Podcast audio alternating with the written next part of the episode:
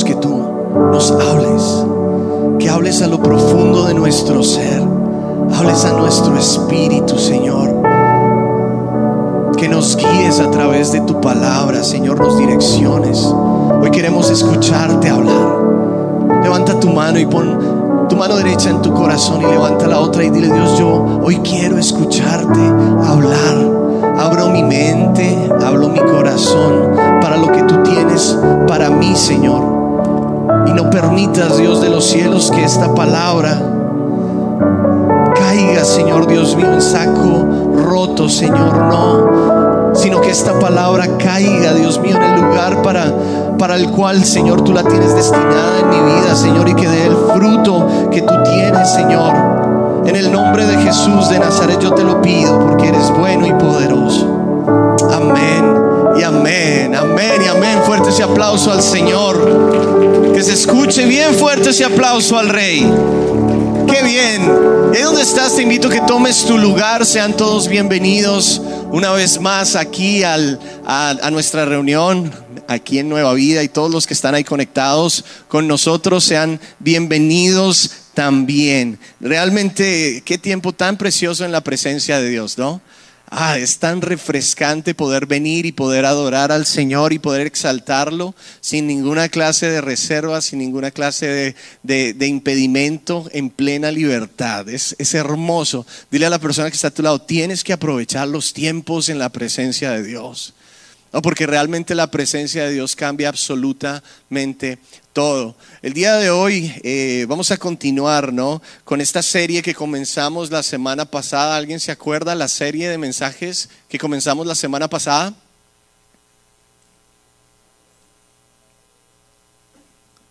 ¿No se acuerdan? ¿Hay alguien que se acuerda? Traigamos a memoria las promesas pasadas. Traigamos a memoria las promesas pasadas. Esa fue la introducción que la semana pasada tuvimos en este primer servicio. Traigamos a memoria, y en el segundo también, pero traigamos a memoria las promesas pasadas. Yo creo que, y, entre más pienso acerca de esto, entre más lo medito, más me doy cuenta de la importancia que hay en, ah, en recordar la importancia que hay en recordar las promesas, la importancia que hay en recordar los remas, las palabras que Dios ha puesto en nuestra vida, la palabra que Dios ha puesto en nuestro, para nuestra familia, para nuestra iglesia. Y como usted sabe y nos comentaba el apóstol el año pasado, eh, perdón, la, semana pasada, eh, estuvimos hablando acerca de palabras, ¿no? Que, íbamos a estar hablando durante estos, estos días que vienen, pero palabras que Dios nos había dado en el pasado. Y, Él nos hablaba acerca de una palabra que vamos a estar tocando el día de hoy. Yo toqué un poquito acerca de esto la semana pasada en el segundo servicio, pero esa es una palabra increíble que Dios nos dio en el año 2019, para comenzar el 2009, perdón, año 2009, para comenzar el 2009, el 31 de diciembre del 2008. Y Dios realmente me decía, es importante que, que la iglesia vea, escuche, recuerde, aprenda lo que yo le he hablado. Porque cuando nosotros recordamos, realmente hay poder en esto. Cuando recordamos, hay poder. ¿Por qué? Porque estas palabras no fueron solamente palabras que se dieron y quedaron ahí. Sí, no fueron unas palabras que estaban encerradas en un cronos, en un tiempo, y ya es desde aquí hasta aquí. No, la palabra de Dios siempre es él nos la da, pero es una palabra que es eterna, es para nosotros para toda la vida, es una palabra, una promesa, es generación a generación. Entonces es tan importante ver eso para nosotros y es tan importante entender que las palabras que Dios nos dio en el pasado están vigentes hoy. Dile a la persona que está a tu lado, lo que Dios te dio en el pasado, lo que te habló en el pasado está vigente hoy. ¿Qué quiere decir que está vigente? Sí, está actualizado. Todavía está ahí, todavía hay bendición ahí, ahí está. O sea que Dios, si Él te dijo algo, Él, no, él, todavía lo cumple. ¿sí? Si has pasado situaciones eh, que Dios te dio una palabra y pasaste una situación y viste que esa palabra se cumplió en ese momento, no quiere decir que ya no se va a volver a cumplir. Van a llegar situaciones adversas, situaciones difíciles, donde esa palabra todavía tiene el poder y todavía está vigente. Entonces es bien importante recordar lo que Dios nos ha dicho. Otra razón por la cual yo veo que es tan importante es porque una generación escuchó esta palabra y esta generación que estuvo acá escuchó esta palabra, vivió esta palabra, han pasado muchos años, hemos visto cómo Dios se movió y se ha movido a través de su palabra y hemos visto cómo Dios ha sido fiel a su promesa, lo hemos vivido, lo hemos experimentado de primera mano, nadie nos lo contó. Lo vivimos, entonces cuando tú recuerdas, tú dices, wow, realmente Dios cumple lo que Él dice que va a hacer. Realmente Dios cumple su promesa. Realmente Dios habló y él hizo. Entonces, ¿qué, ¿qué causa eso en una vida que experimentó la gloria de Dios? Eso causa un renuevo. Es como volver a revivir lo que viviste. Es como volver a verlo. Es como volver a sentirlo. Y esto genera una fe aún mayor. Porque tú dices, ven, si Dios hizo eso en el pasado, Él puede hacer eso más hoy. Y Él va a hacer eso o más en el futuro nuestra fe se acrecenta o incrementa. Ahora es importante que hablemos acerca de estas promesas, porque la generación que no estuvo aquí con nosotros en ese tiempo, que es una generación nueva y muchos de ustedes, yo quiero ver las manos, la semana pasada el apóstol hacía esta pregunta también, pero yo quiero ver las manos que llegaron a la iglesia después del año 2009. Levante su mano. Levántela, pero así, muchísimas personas llegaron después del año 2009. O sea que muy probablemente no, no, escucharon esa promesa que Dios nos daba en el 2008 para el 2009, ¿sí? Pero aunque no la escucharon y son parte de la iglesia, el día de hoy Dios te dice, como eres parte de la iglesia, eres parte del, del cuerpo que recibió esa promesa, es también para ti. Entonces tú puedes decir, bueno, pero entonces ¿cuál fue la promesa? Porque si es tan bueno y es para mí, entonces debe ser muy bueno. Si estas personas dicen que Dios se movió tan tremendamente, que Dios dio una palabra y que Dios la cumplió, pues me parece una buena idea saber qué es para poder disfrutarla. Entonces la nueva generación hoy puede decir, wow, estoy bajo esta, bajo esta eh, palabra, bajo esta promesa también, que aunque no la escuché de primera mano, voy a ser bendecido por Dios a través de eso, por simplemente ser parte del cuerpo de Cristo. ¿No le parece eso tan, tan impactante? Entonces vamos a estar durante estos domingos hablando de promesas, tal vez no vamos a llegar a todas, Pero vamos a hablar de promesas que han sido de mucho impacto. Y es bien importante que usted, si no tiene la, eh, costumbre, ¿no? Eh, que trate de hacer la costumbre de hacer notas, ¿no? Para que usted pueda algún día también recordarlas. Es muy importante recordar, es muy importante recordar. Miremos lo que dice la Biblia en el libro de Salmos 119. Vaya conmigo al Salmo 119 y vamos a leer un par de versículos acerca de esto. Vamos a ir al versículo número 89 y el 90. Bien.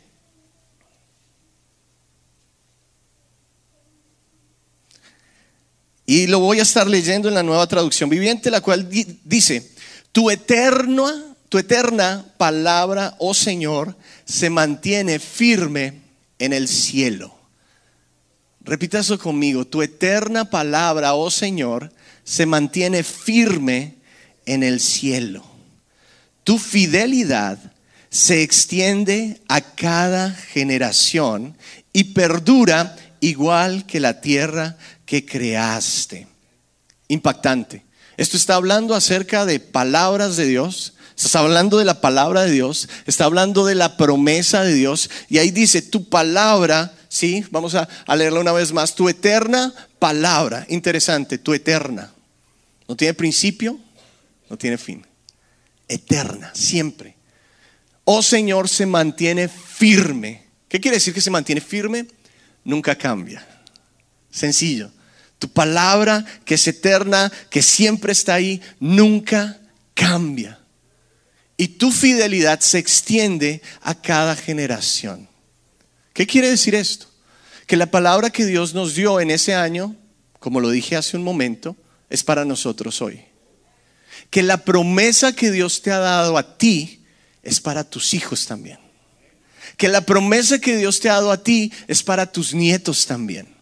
¿Por qué? Porque su palabra es firme, no cambia y su fidelidad, la bondad, su, su, forma de, de, de, cristalizar esa palabra, esa fidelidad de Dios es de generación en generación. ¿Todos claros hasta ahí? Sí, o sea que no es solo para mí, cuando Dios me da una palabra a mí, cuando me da un rema, entonces estoy entendiendo algo, no es solo para mí, es para mi descendencia. Soy yo, cuando recibo esa palabra, Dios me dice, te voy a bendecir o lo que sea que me diga, entonces yo sé que no solamente me está hablando a mí, porque Dios no mira a una persona, Él mira las generaciones que vienen detrás de esa persona. ¿No? De generación en generación. O sea, Dios tiene tanta bendición que solamente yo no la puedo tomar. Él tiene suficiente no solo para mí, sino para mis hijos y para los hijos de mis hijos. Esto es increíble. De generación en generación se extiende su fidelidad. Hoy continuamos esta serie ahora, ya que sabemos que es tan importante recordar, ya que sabemos que esa palabra todavía es vigente. Bueno, ¿cuál fue la palabra? ¿Alguien recuerda cuál fue la palabra que recibimos en ese momento, aquellos que estaban aquí? No, si no se acuerdan de lo que hablamos la semana pasada. Está duro esto, ¿no? Pero bueno, la palabra que Dios nos daba ese 31 de diciembre del 2008 fue, Dios bendecirá a la iglesia en medio de la crisis. Dios bendecirá la iglesia, a la iglesia en medio de la crisis. Para los que no saben o no recuerdan, el, 2000 años, el 2008 fue un año increíblemente turbio. Fue un año donde hubieron eh, caídas en la bolsa de valores, hubieron caídas increíbles en el, en el ah, real estate, en la finca raíz. fue un tiempo muy complicado donde muchas personas perdieron muchísimo no solamente aquí en Estados Unidos, sino esto eh, eh, repercuyó en otros países. De hecho, fue una crisis. Cuando, cuando le pegan duro a los Estados Unidos o, una crisis tan fuerte llega a este país, se siente en todos lados. Entonces eso fue más o menos lo que sucedió, una crisis tremenda. Y entonces en el momento de la crisis, en el momento difícil, en el momento donde muchas personas alrededor estaban perdiendo sus casas, estaban perdiendo sus trabajos, estaban perdiendo muchas cosas, Dios nos da esta palabra y nos dicen, sí, hay cosas, hay crisis afuera, pero yo me comprometo con ustedes a bendecirlos aún que haya crisis afuera. Y muchos de los que estamos acá, que estuvimos en ese tiempo, podemos dar testimonio de que realmente Dios se movió a favor nuestro, de que realmente Dios sí cumplió su promesa y que realmente Dios hizo como un espacio de bendición para la iglesia.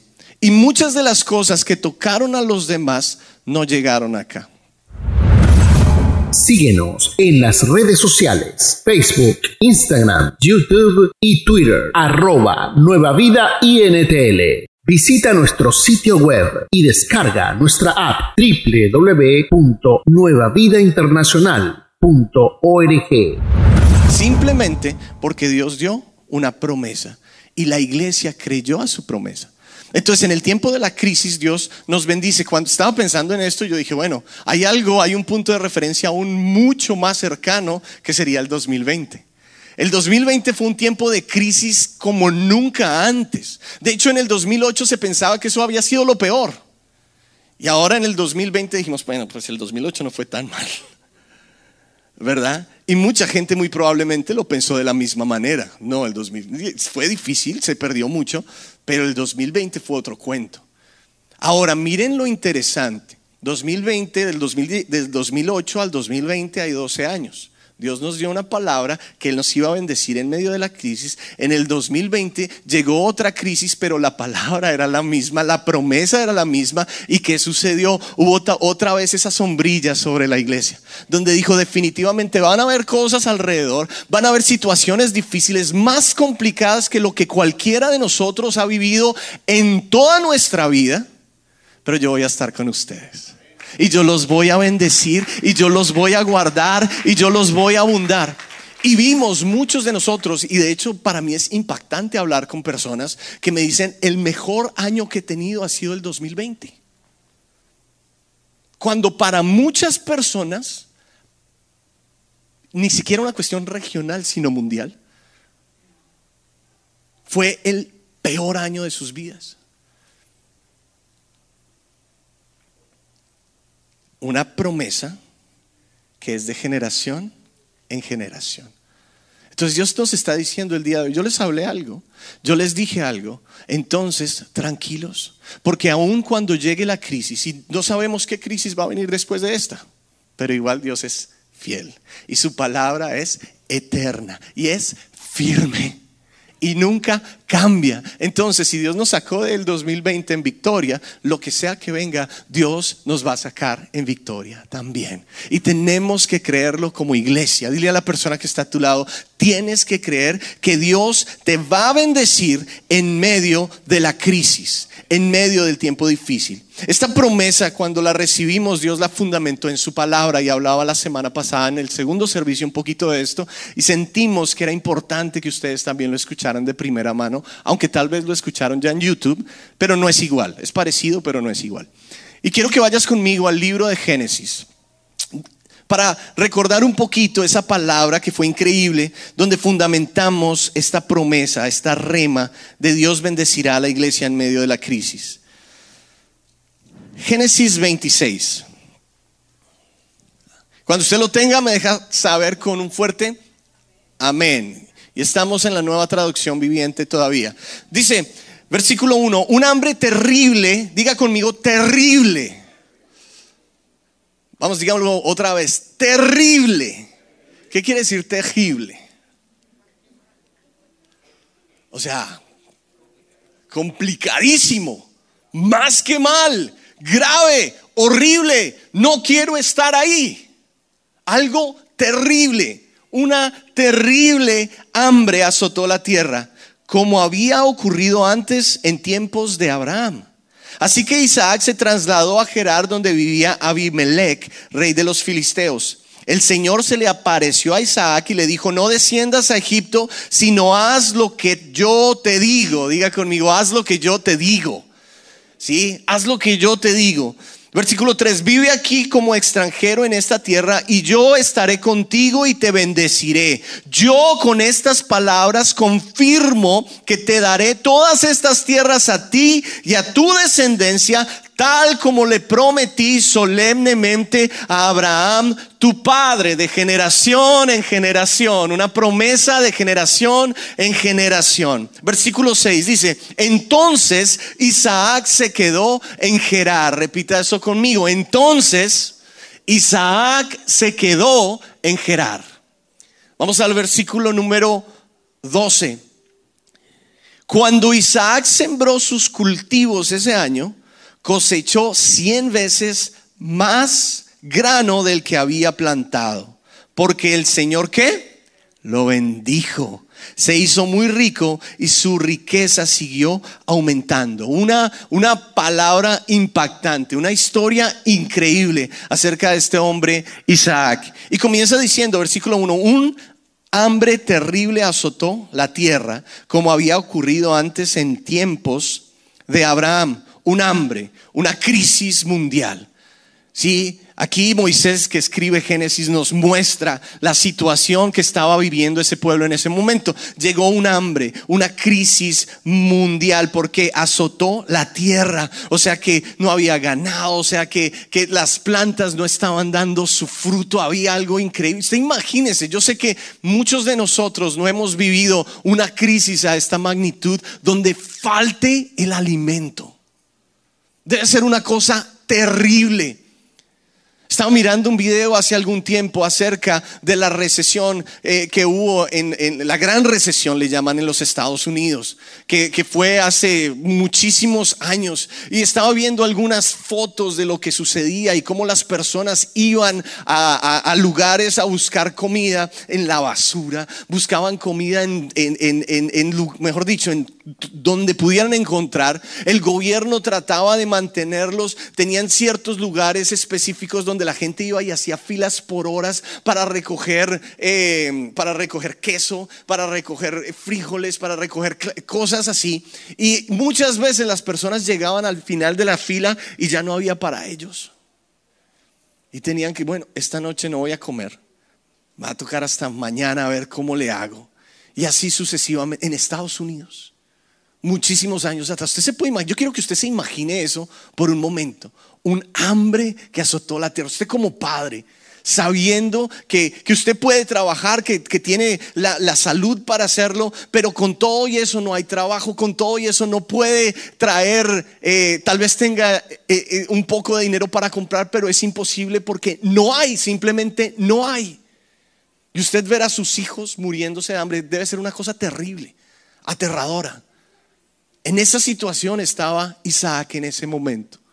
Y dice la palabra que, que esta, esta situación no era algo que había sucedido como por primera vez. Dice la palabra como en los tiempos de Abraham. Y Abraham era el padre de Isaac. Cuando miramos en el libro de Génesis, en el capítulo 12 eh, del versículo 10 en adelante, nos narra la historia de Abraham en su tiempo de crisis en el tiempo donde no había alimento, entonces él tuvo una idea y dijo, me voy a ir para Egipto. Y la palabra de Dios dice que él se fue para Egipto. Y estaba en camino a Egipto y llegó allá, pero antes de entrar dice, mira a su esposa. ¿Cómo se llamaba la esposa de Abraham? Saraí. Y se queda mirando y dice, yo no te había visto que estabas, pero tan, pero tan. Saraí, Saraí. Y se queda mirándola y dice, no, es que estás, pero como, como, como me la recetó el doctor. Estás lindísima, no la, o sea, no, sé si lo había visto antes, pero antes de entrar a Egipto dice, estás, pero increíble Saraí.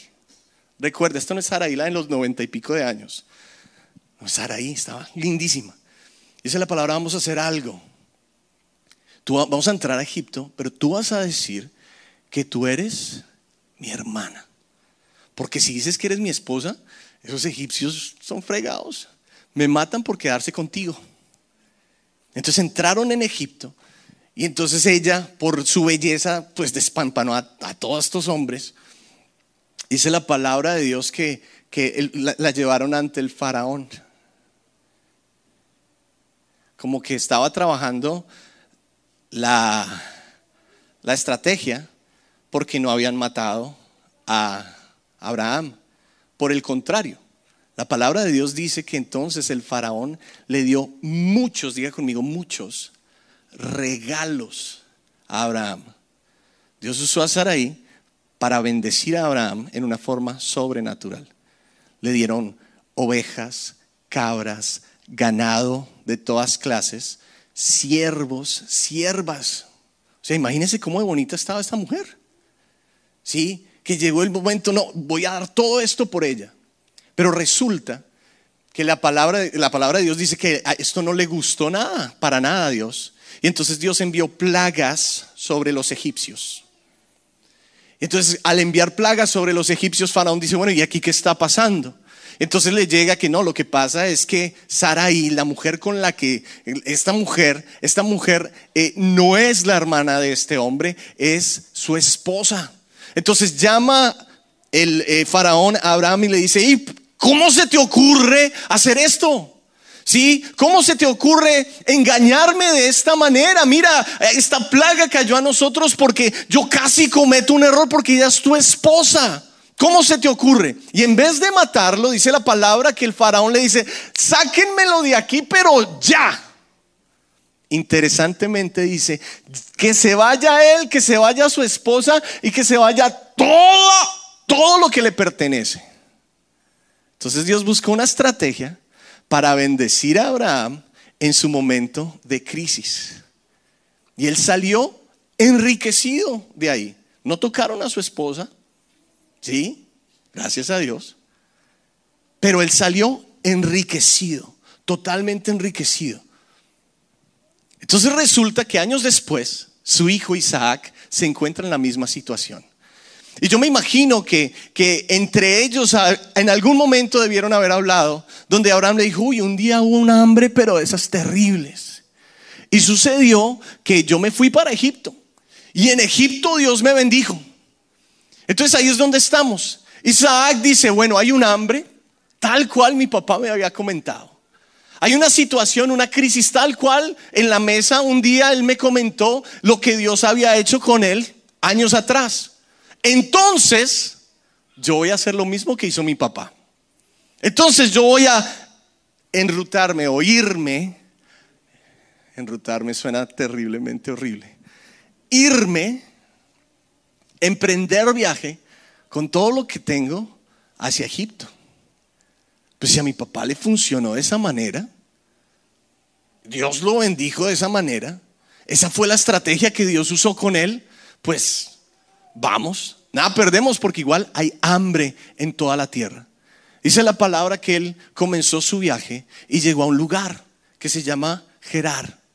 Es el lugar que es interesantemente, el nombre Gerar quiere decir el lugar de paradero, el lugar de, de, quedarse quieto, el lugar donde, donde no te mueves, no te mueves. Sí, es un lugar de permanencia, es el lugar para plantarse.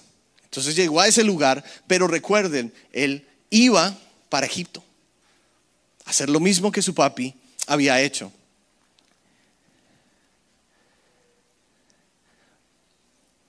Vamos al, al versículo, bueno, en el 1. Un hambre terrible azotó la tierra como había ocurrido antes en tiempos de Abraham, así que Isaac fue, se trasladó a Gerar donde vivía Abimelech, rey de los filisteos. Ahora, el Señor se le apareció a Isaac y le dijo, no desciendas a Egipto. ¿Sí ve? Iba para Egipto. No desciendas allá, sino haz lo que yo te digo. No desciendas allá, sino haz lo que yo te digo. Vamos a parar ahí un momentito. Y me llama y me gusta muchísimo esta palabra, porque Dios es especialista en cambiar planes humanos. Porque tu plan humano siempre te va a llevar a contar que dos más dos es cuatro. Y, que, tu plan humano, tu plan limitado, chiquitito, siempre te va a decir, si yo doy estos pasos, entonces voy a llegar aquí. Ese es tu plan humano. Es lo que tú piensas. Pero cuando Dios dice, no, yo voy a cambiar el plan, porque para Dios, dos más dos es cien. Para Dios, estos pasos no te llevan aquí nomás, sino esos mismos pasos o cambiarlos un poquito te pueden llevar hasta aquí. Dios es diferente. Y Él quiere hacer cosas maravillosas, cosas nuevas. Él es el creador. Entonces Él le está diciendo a Isaac, no desciendas a Egipto, sino haz lo que yo te digo. No desciendas, no va a ser igual. Lo que tienes en mente no es como va a suceder. Yo voy a hacer algo nuevo, yo voy a hacer algo diferente contigo. La crisis es la misma, la palabra es la misma, pero mi forma de bendecirte va a ser diferente. ¿En qué pecamos muchos, muchas veces? Es que creemos y nos enfrascamos que si Dios hizo esto de esta manera hoy o ayer, tiene que hacerlo de esto y de esta manera hoy. Y entonces cuando estamos ahí realmente ya no le estamos dando la gloria a Dios por lo que hizo, sino en cierta forma nos estamos arrodillando ante una forma de hacer las cosas. No necesariamente Dios, sino la forma. Y Dios en esta palabra como que tumba ese argumento. No, papito, yo soy Dios. Yo conozco, eh, conozco lo que voy a hacer y yo sé que puedo hacer algo diferente para traer un mejor resultado que el que traje antes para una misma situación. En la misma crisis, en la misma situación, yo voy a hacer algo diferente. Diga conmigo, Dios quiere hacer algo diferente en mi vida. No, pero dígalo creyendo, Dios quiere hacer algo diferente en mi vida. Imagínense qué vida tan aburrida donde Dios siempre haga lo mismo y se mueve de la misma manera. No, Dios es creativo y Él hace cosas diferentes, todos basados en la misma promesa, en la misma palabra. No desciendas a Egipto, sino haz lo que yo te digo, no desciendas. Y después le dice, después de no desciendas, haz lo que yo te digo. O sea, acciona sobre la palabra que te doy. Ese haz lo que yo te digo es tan poderoso Haz requiere una acción mía, lo que yo te digo requiere una acción de Dios. Te informamos lo que viene próximamente. Conéctate con nuestra programación de eventos. Servicio de jóvenes. Último viernes del mes, 7.30 pm. Nueva vida en familia con los pastores Alex y Paola Montoya. Miércoles a las 7.30 pm. iKids Virtual. Sábados, 9 am. Para todos los niños. Grupos de conexión virtual. GDC. Únete a uno de nuestros grupos. Todas estas actividades en horario de Charlotte, Estados Unidos.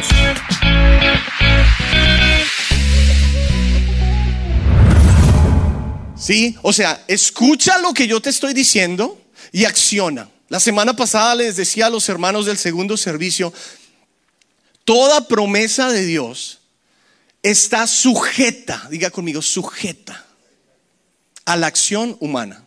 O sea, Él te promete, pero tú tienes que hacer tu parte. Y el apóstol nos lo decía la semana pasada. Eh, Dios sabe que tú tienes que hacer tu parte. O sea, Él tiene el poder para hacer lo que tú no puedes hacer. Pero lo que tú puedes hacer, Él no lo va a hacer. Tú tienes que hacer tu parte. Y entonces cuando tú haces tu parte, Dios hace su parte. Haz lo que yo te digo, acciona sobre la palabra que te doy, sigue la dirección. Interesantemente, cada vez que llegamos a un tiempo de crisis, Dios siempre va a mandar una palabra para direccionarnos. Porque Él no quiere que nosotros pasemos ese tiempo de crisis. Dios usa los tiempos de crisis y de dificultad para engrandecer su nombre, para crear testimonios de vida, de prosperidad, de protección y de abundancia.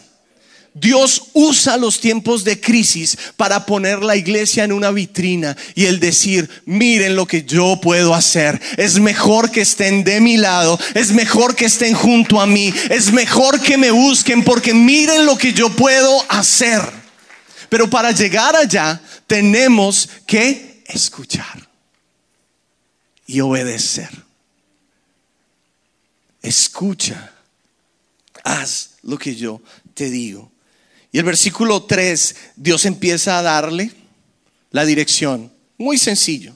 Vive aquí como extranjero en esta tierra y yo estaré contigo y te bendeciré. Vive aquí. No sigas a Egipto como lo hizo tu padre, sino quédate aquí, en Gerar, en el lugar de plantarse, donde uno se planta. Plántate aquí. Vive aquí como extranjero y yo estaré contigo y te bendeciré. Sigue diciendo Dios, yo con estas palabras confirmo que te daré todas estas tierras a ti y a tu descendencia tal como le prometí solemnemente a Abraham, tu padre. Vive aquí, no te muevas. Ahí está la dirección. Vive aquí, no te muevas. La dirección. Y yo estaré contigo. Men, esta palabra es impactante. Porque yo no sé usted, pero, pero para mí, simplemente el hecho que Dios me diga, yo estaré contigo, ya eso es suficiente bendición. Simplemente el yo saber que, que, Dios está conmigo en cada momento de mi vida, desde que me levanto hasta que me vuelvo a acostar e inclusive mientras duermo, no hay más bendición, no hay mejor bendición que tener esa confianza de que Dios está conmigo. Dios le está prometiendo a este hombre su presencia. ¿Cuántas damas estuvieron aquí el viernes en la noche? Increíble tiempo que tuvieron. Y yo digo que tuvimos porque pues estaba ayudándoles ahí en el, en el sonido y me sentía como toda una señorita. Un tremendo tiempo de Dios. A tal punto que la unción era tan tremenda que me tocó meterme en un cuarto de allá arriba y, orarle a Dios y, buscar su presencia porque Dios realmente estuvo aquí. Entonces, cuando hayan estas oportunidades, venga, porque usted no sabe de lo que se va a perder. Y, yo sé que tenemos los medios y Dios bendice a través de los medios y creo que Él bendice más a los que no pueden venir que a los que pueden venir y se quedan en la casa mirándonos desde su, la comodidad de su hogar.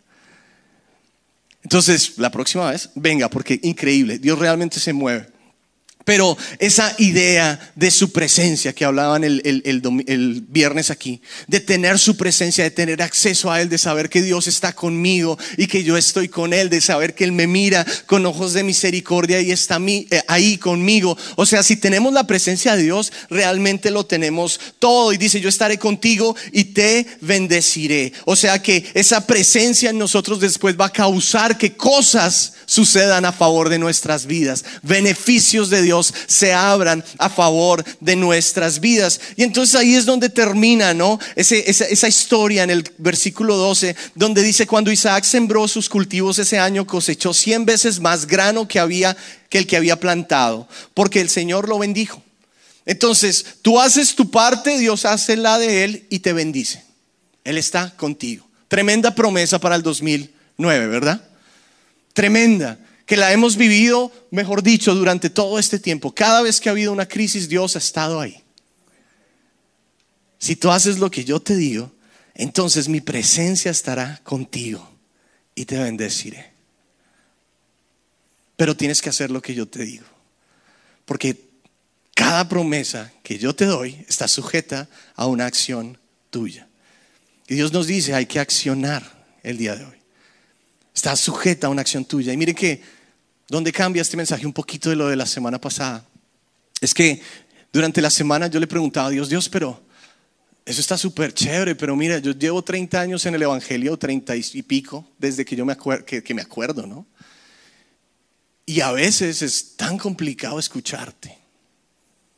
Porque ¿cómo yo puedo seguir una dirección que no entiendo?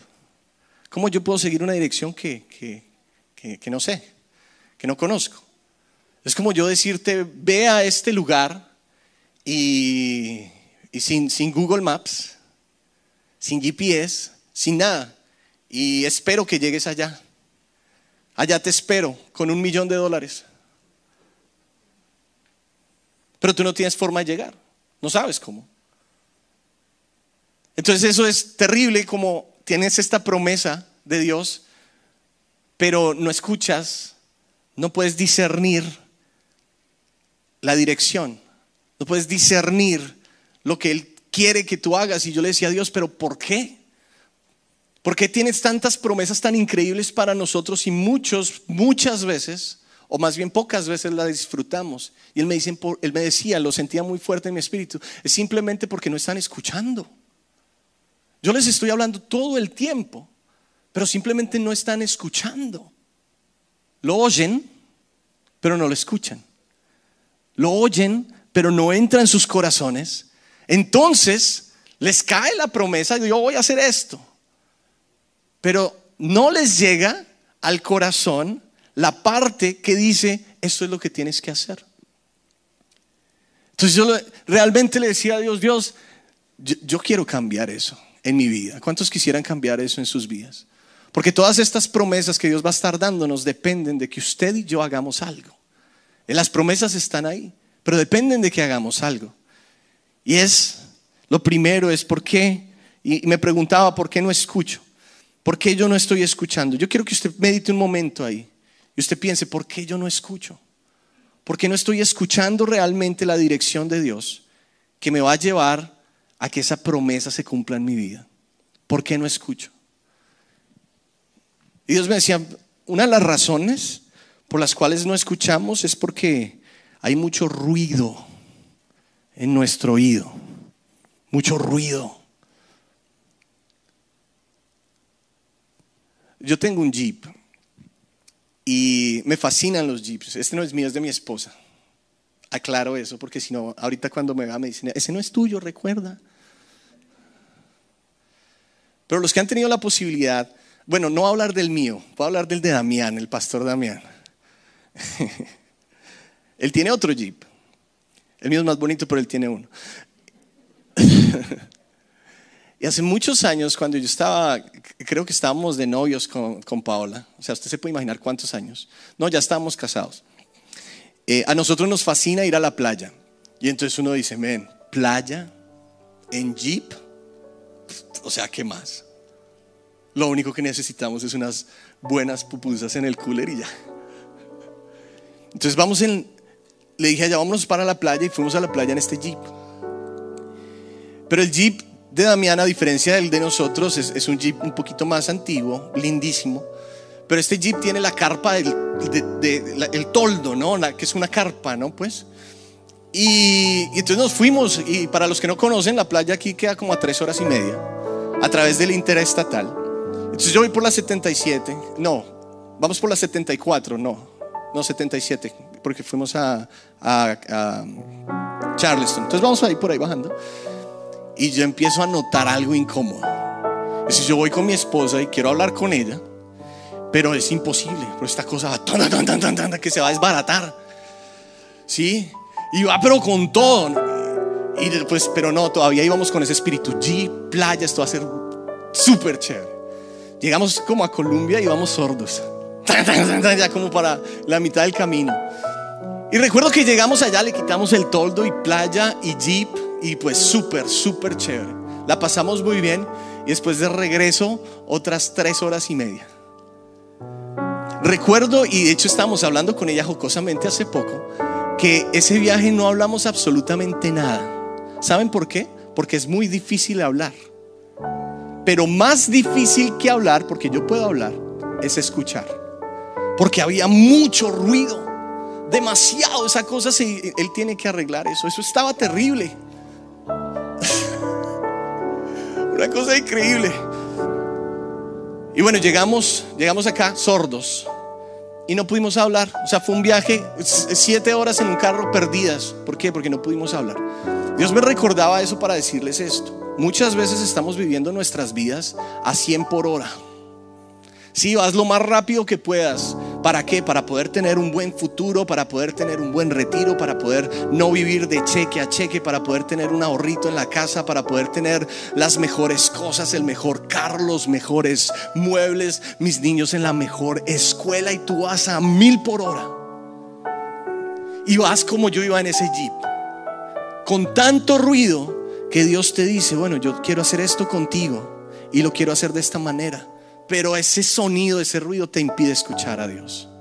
¿Por qué? Porque vas tan rápido, creyendo, buscando la promesa de bendición, buscando la promesa de prosperidad, que se te olvida que si paras un poquito y simplemente escuchas, tal vez no te va a tocar trabajar tan duro. Tal vez no vas a tener que estar atado a un trabajo. Tal vez no vas a tener que estar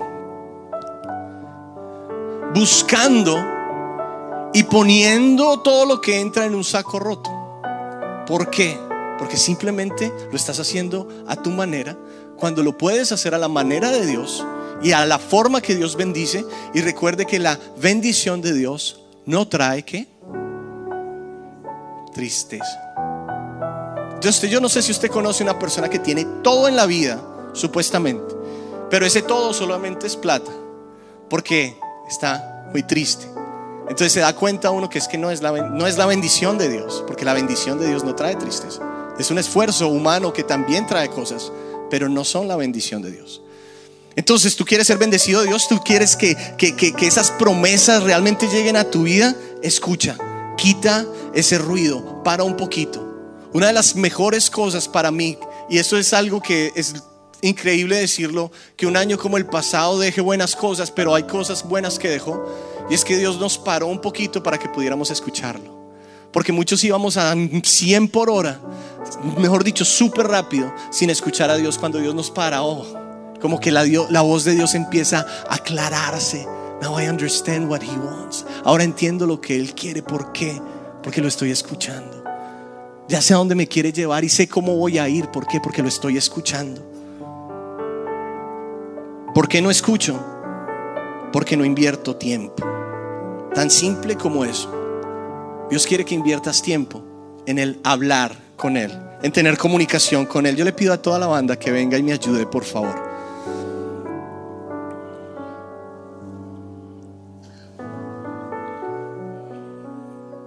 Y ahora la otra pregunta es si, si para poder ver la promesa de Dios necesitamos escuchar y obedecer y no escucho por esas razones, entonces ¿por qué no obedezco? Y Dios me decía, obviamente no obedeces, pues porque no escuchas. Entonces si no escuchas, va a ser imposible que obedezcas. Lo otro que me decía, que sentía muy fuerte, es que no, es, no obedeces porque aunque escuchas, no te gusta lo que escuchas. Entonces no haces lo que yo quiero que hagas, sino, si, sino tú continúas con tu plan limitado.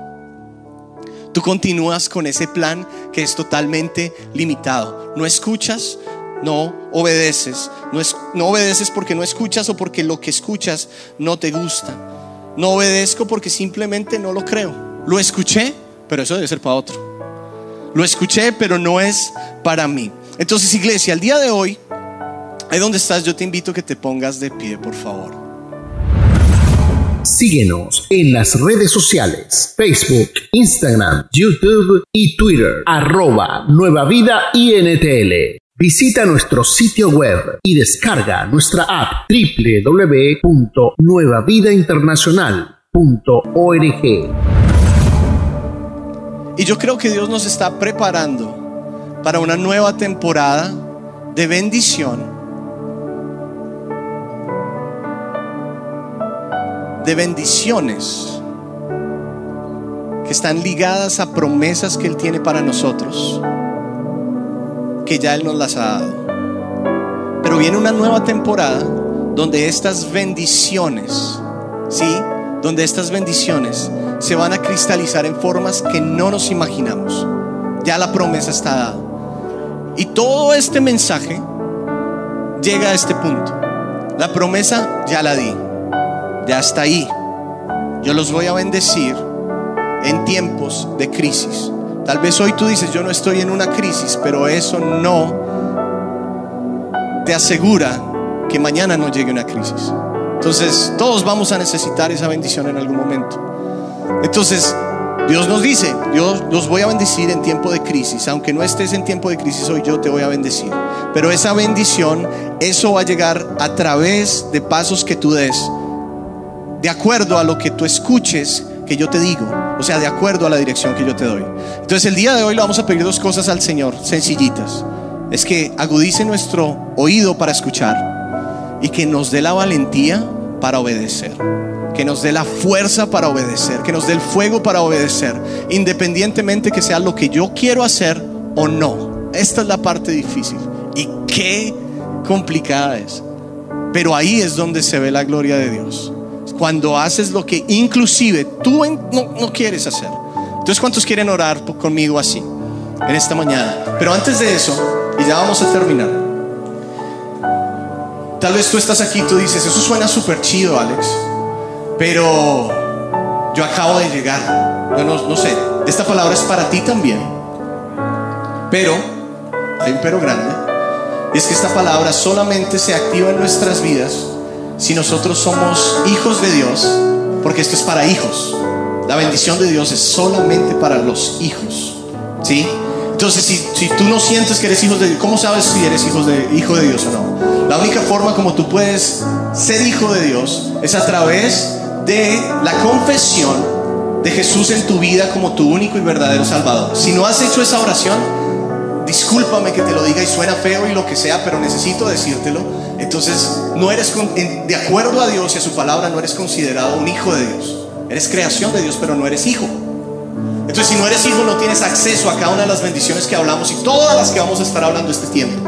Entonces, si yo fuera tú el día de hoy, Dios nos está dando una oportunidad para poder regresar a Él aquellos que se han alejado, pero también para poder venir a aquellos que nunca lo han aceptado. Entonces, antes de hacer esta oración para que Dios abra nuestros oídos y nos ayude a, obedecer su palabra, entonces es necesario, y Dios me lo pone en el corazón, que cada persona que está en este lugar, que no ha aceptado a Jesús en su corazón, del paso que va a revolucionar su vida, que es aceptar a Cristo. Entonces ahí todos con los, ojos cerrados. Y, usted si es la primera vez que viene o si ha venido muchas veces y no ha estado totalmente convencido de aceptar a Cristo en su corazón, o si, o si es la primera vez que viene y no ha aceptado a Jesús en su corazón. Entonces yo le invito que, que usted haga esta oración junto conmigo, que repita esta oración y toda la iglesia la vamos a repetir por si las moscas. ¿Qué les parece? Dios de los cielos, en este día estamos en tu presencia. Vamos, repite después de mí, dándote gracias por esta oportunidad que nos das de estar en tu casa. Hoy Padre bendito, venimos delante de ti, vengo delante de ti reconociendo que soy pecador y que mi pecado me aleja de ti. Hoy reconozco, Señor, que he pecado, Señor, que he pecado contra ti muchas veces, más de las que quiero o puedo recordar. Y hoy vengo pidiendo perdón. Hoy vengo delante de ti, Señor, reconociendo a Jesús como mi único y verdadero Salvador, ya que yo sé que el perdón de pecados solamente llega a través de Jesús, solamente llega a través de la sangre que Él derramó en la cruz del Calvario. Y hoy yo confieso con mis labios lo que creo en mi corazón. Y es que Jesús vino, vivió entre nosotros, murió en una cruz, dio su última gota de sangre, pero al tercer día Él resucitó, venció la muerte y Él me limpia a través de ese sacrificio y abrió, abrió la puerta para yo poder entrar y tener una relación correcta con Dios, mi Padre, y que me llama no solo creación de Él, sino hijo y como hijo, heredero de todas las bendiciones que Él tiene para mí. Hoy yo acepto a Jesús en mi corazón. Te pido, Dios, que no, que escribas mi nombre en el libro de la vida y que nunca lo borres, Señor, sino que lo mantengas ahí. Y te pido que me ayudes, Señor, que me ayudes a caminar cerquita a Jesús, a seguir cada uno de sus pasos, a seguir cada una de sus enseñanzas. Conviérteme en un seguidor, un discípulo fiel de la sana doctrina de Jesús. Guíame en el nombre de Jesús de Nazaret. Hoy yo te lo pido, hoy yo te lo pido. Si usted ha hecho esa oración por primera vez en su vida, déjeme darle la bienvenida a la familia de Dios. Déjeme darle la bienvenida a la familia más grande, más poderosa, mejor de la tierra, la familia de Dios. Y la iglesia le da un aplauso a usted por tomar ese paso el día de hoy. Déjeme decirle que de hoy en adelante su vida va a cambiar. De hoy en adelante su vida va a dar un cambio para bien. ¿Cuántos lo creen? Bien. Entonces ahora que ya todos estamos en la misma página, vamos a pedirle al Señor que Él nos ayude a escuchar. Cierra tus ojos ahí donde estás. Dios de los cielos, en esta mañana continuamos en esta oración dándote gracias. Dándote infinitas gracias por tu bendición, por tu, por tu amor, por tu misericordia. Y gracias, Señor, por esta palabra que has sembrado en nosotros el día de hoy. Hoy Dios de los cielos, Señor, entendemos que tú tienes palabras que son palabras que trascienden las generaciones. Entendemos que esas palabras que trascienden las generaciones son palabras, Señor, que están para nuestra vida, para nuestros hijos, los hijos de nuestros hijos. Pero también entendemos, Señor, que esas palabras se cumplirán a medida de que nosotros demos los pasos adecuados. Así como lo hizo Abraham, así como lo hizo Isaac, hoy Dios de los cielos, entendemos este principio, Señor. Y por eso venimos delante de ti, Padre, como iglesia pidiendo Señor que tú seas abriendo nuestros oídos para nosotros poder escuchar, Dios de los cielos, tu promesa, pero no solamente tu promesa, sino para escuchar, Dios de los cielos, tu dirección. Hoy yo te pido, Señor, que aclares, Dios de los cielos, nuestro oído para poder entender, Señor, sin ninguna clase de distracción, Padre, sin ninguna clase, Señor, de desviación, lo que tú quieres decirnos. Hoy yo te pido, Señor, eso para tu iglesia. Levanta tu mano y di, yo te lo pido, Señor. Esta oración, esta oración puede cambiar el rumbo de tu vida de hoy en adelante, porque ahora vas a escuchar la palabra, vas a escuchar la promesa, pero no solo eso, vas a escuchar cómo hacer que esa promesa realmente se cristalice en tu vida. Ahí donde estás, dile Dios, yo te pido que si ha habido ruido en mi oído, que si ha habido ruido en mi entorno, Señor, en mi atmósfera, yo te pido, Señor, que me ayudes a callar, Dios, que me ayudes, Señor, a bajarle el volumen a aquellas cosas, Dios de los cielos, que les he subido el volumen por años, aquellas cosas que me impiden, Señor, escucharte. Yo te pido que tú quites eso de mi vida, en el nombre Jesús de Nazaret, toda preocupación, Señor, toda preocupación, Señor, toda angustia, todo dolor, todo resentimiento, cosas, Señor Dios mío, que están tan fuertes diciéndome cosas que me impiden escuchar tu voz. Yo te pido que tú las quites, vamos iglesia, dile, yo te pido que las quites de mi entorno, en el nombre de Jesús de Nazaret, que todo mi entorno, en el nombre de Jesús de Nazaret, haya paz, Dios de los cielos, para yo poder escuchar, que en todo mi entorno haya paz para yo poder escuchar lo que tú me dices, Señor, en el nombre de Jesús de Nazaret. Si no te he dado tiempo, yo te pido perdón hoy. Hoy me comprometo a darte más tiempo, Señor, para poder escucharte, para poder escucharte hablar. Hoy, Dios de los cielos, me comprometo contigo. Como hijo tuyo, yo te quiero escuchar. Yo te quiero escuchar. Háblame, Señor.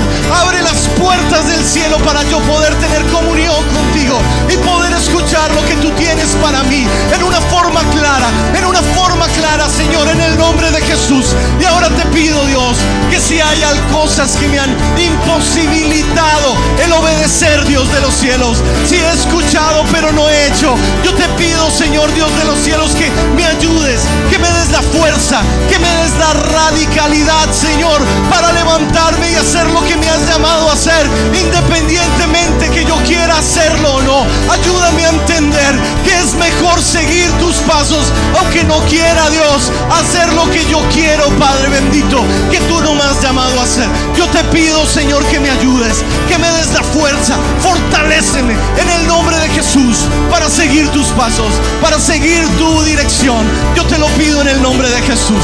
Hoy Dios, yo te pido que esta iglesia, Señor, sea una iglesia que te escucha, que te escucha a ti, Señor. Quitamos, Dios de los cielos, todo lo que la gente ha dicho. Quitamos, Señor, toda palabra que no viene ni proviene de ti, Señor.